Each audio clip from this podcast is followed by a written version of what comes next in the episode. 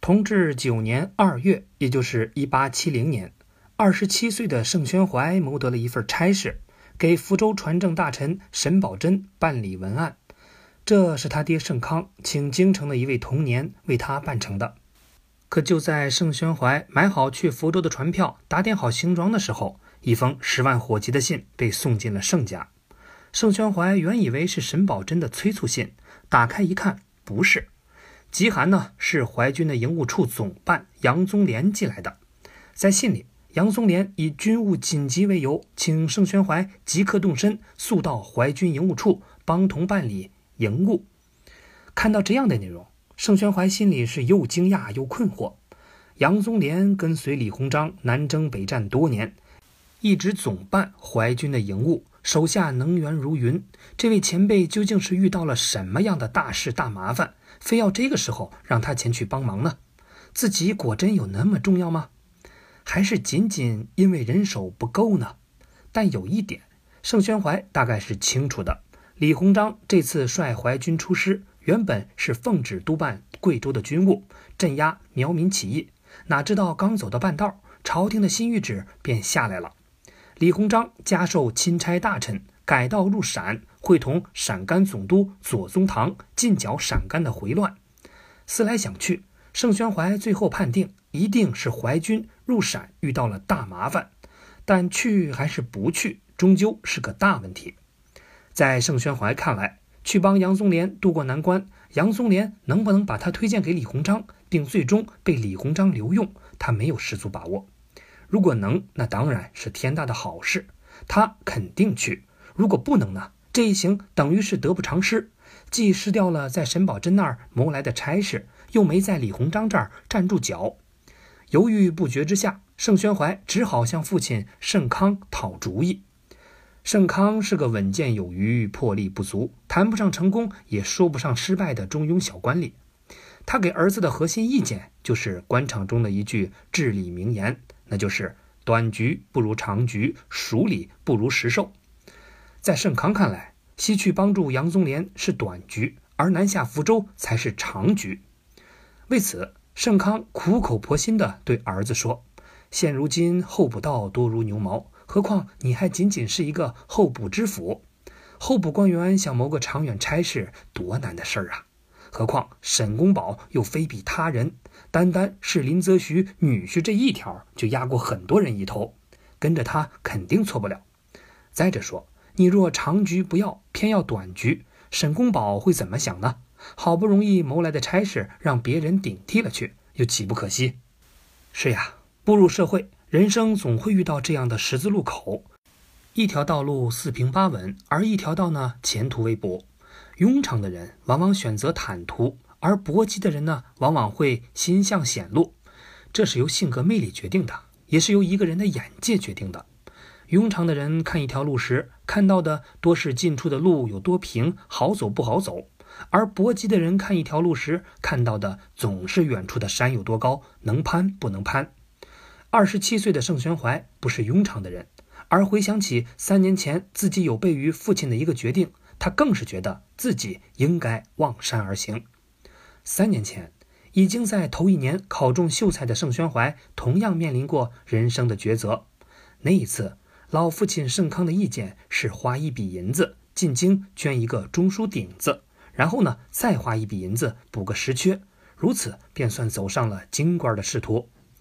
但盛宣怀却不这么看，他认为内阁中书这种从七品京官只是表面好看，以前是必须具备举人资格才能考授。而现如今却是捐钱就可以，人多的坦途，远处必无机会高山，所以呢，不如直接花钱捐个六品的主事，到地方上去等机会。这么决定以后，不久呢，果然让盛宣怀抓住了一次机会。盛宣怀捐的这个六品主事的这一年，正好遇上西征军给养告急。盛宣怀在湖广总督衙门候补，奉湖广总督官文指派，相伴陕甘后路粮台。因为办事卖力有章法，事后很顺当的就当上了官文的保单。上谕下来，朝廷恩赏盛宣怀四品顶戴，以知府的地位先补用，也就是相当于现今一个地级市的市委书记兼市长。这么一想，如果当初听从父亲的安排，一个从七品京城的小中书，没有大显身手的机会，想混成四品的顶子，不知道要熬到什么时候。照现在的说法，这就是哪里有风口朝哪里去呀。而这一次前途看上去虽然未卜，但其中蕴藏的机会似乎更大。因为炙手可热的李鸿章在盛宣怀这里既是山又有峰，攀上他这座山，他就是最硬的靠山；而追随他一路前行，那就是置身风口，掌握时势。想定之后，盛宣怀在老父亲的沉默不语中，最终还是走向了李鸿章，无形中也走向了他人生的发迹之路。实干之才，往往都是善从细节中提炼真知灼见的人。在赶去见杨宗濂的一路上，盛宣怀就在仔细的观察。他发现了一个乱象：沿途所过的地方都是运送粮草、军械的车辆，因为道路崎岖，这些车辆谁都不肯相让，大家争挤在一块儿，整个运输大军那是寸步难行。再一打听，原来杨宗濂下过这样一道命令：谁把自己负责运输的物资先运到目的地，就奖赏谁；而谁耽误，就处罚谁。于是呢，大家都争先恐后，结果全堵在路上。在盛宣怀看来，杨宗廉这是典型的没有急到点子上。所以刚一见到杨宗廉，盛宣怀就拿出了自己的看法：“杨大人，赶紧把你此前下的命令撤下来，再这样下去，肯定要出大事。”杨宗廉深有同感，但因为形势所迫，他又不敢怠慢，于是对盛宣怀说：“没有好办法。”撤下奖罚令，情况可能会更糟。盛宣怀说：“我呢，倒有一个办法可以试试。事情的本质，很多时候是秩序。”盛宣怀对杨宗廉说：“这一路上，我把粮饷、帐篷、枪械、弹药等所需的物资排列了一个大单子。杨大人看，粮与饷比，粮应在前，饷应在后。饷可以拖几天，粮却拖不得。人无粮发慌。”军无粮必乱，而帐篷与枪械弹药比，常理下呢，应该是枪械弹药为先，帐篷在后。但西北特殊，蚊虫凶猛，加之军兵随身都带有少量的弹药，应付几天问题不大。所以眼下应变成帐篷为先，枪械弹药为后。寥寥数语，崎岖窄道上的水泄不通立即就有了章法。杨宗廉茅塞顿开。当晚就请盛宣怀草拟了一道给各省粮台转运的命令，优先运送粮草、饷银、帐篷次之，枪械弹药又次之，以十天为一个轮回。如此，盛宣怀刚在李鸿章的大营落下脚，便一鸣惊人的解决了一个关键且棘手的难题。然而，盛宣怀这边刚做完聪明人，跟着呢却又做起了实干的人。为了把次第有序的运输方案执行到位。他是盛夏严酷，日驰骥数十百里，磨钝草席，顷刻千言。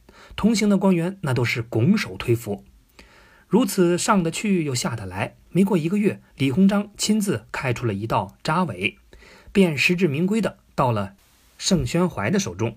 扎尾上明晃晃的写着十四个大字：“进先补用，知府盛宣怀会办营务处。”由此成为李鸿章欣赏的实干之才。以后，盛宣怀并没有定格在这儿，相反呢，没过多久，他又以一番遇见高论，让李鸿章直呼姓孙乃大才也。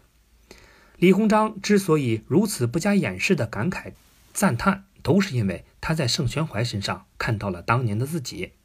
想当年，李鸿章在曾国藩的幕府中，曾国藩正为咸丰的一道北上亲王的催命而左右为难。是李鸿章及时站出来，一针见血地指出，这是一道废命，只要拖上二三十天，身在京城的恭亲王必能与英法达成和议，到那时，亲王之命就会自然废止。这一回，李鸿章遇到的难题跟曾国藩当年遇到的如出一辙，都是进退维谷。在当时，入陕的淮军虽然解决了军援路色的问题，但粮饷短缺的难题却始终没能得到缓解。无粮饷而苦进兵，这是兵家大忌。李鸿章很担心，如此下去，军中极可能会生出哗变。而另一点呢，也很恼人。李鸿章压根儿不想和陕甘总督左宗棠共事，而左宗棠在得知李鸿章来了以后，也屡次以回籍养病为挟，向朝廷施加压力，大造与李鸿章水火不容之势。究竟该怎么办呢？这一天，李鸿章要盛宣怀谈谈自己的看法。